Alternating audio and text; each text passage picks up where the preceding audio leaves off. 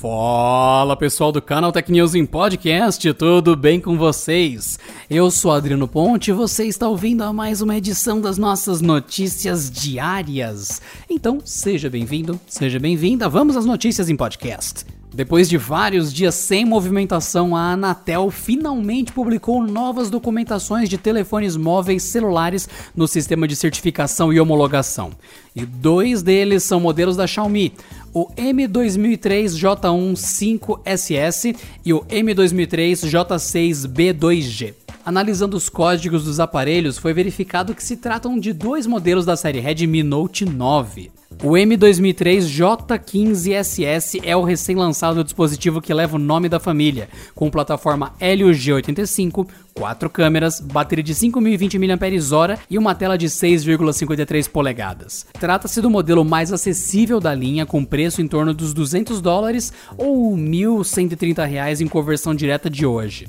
O outro modelo, o M2003 J6B2G, seria o Redmi Note 9 Pro Max, uma versão com câmera mais parruda do Redmi Note 9S, já lançada no Brasil. A tela tem 6,67 polegadas, chipset Snapdragon 720G e bateria também de 5.020 mAh. Mas a câmera principal aumenta de 48 para 64 megapixels, sendo esse o grande diferencial do modelo, que custa 270 dólares ou 1.520 reais na cotação de hoje.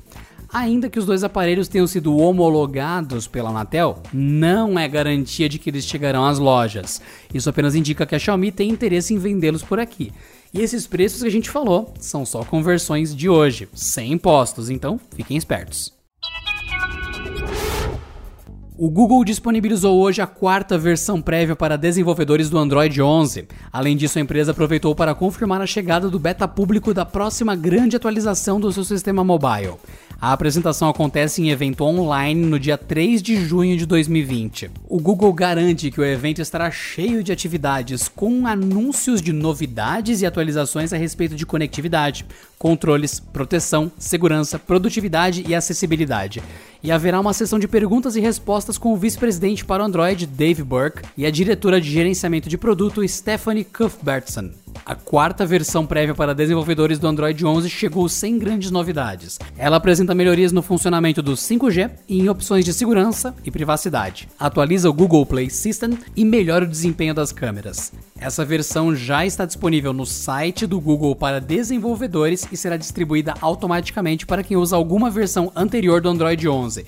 E vale lembrar, a utilização não é recomendada para usuários comuns, apenas para desenvolvedores.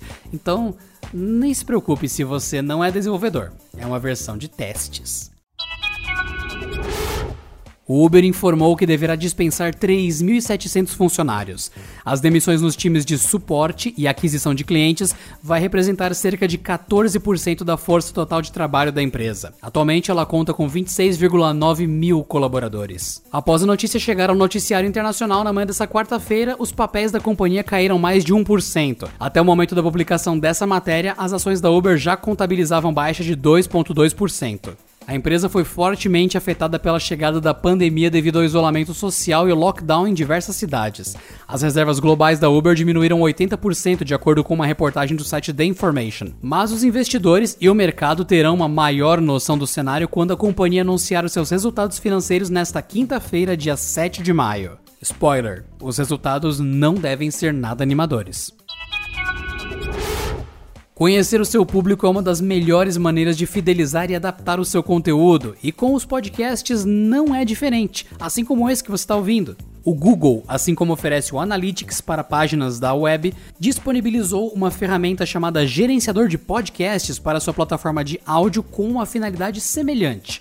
Segundo o Google, a novidade fornece mais informações sobre os hábitos dos ouvintes, permitindo alcançar um público maior.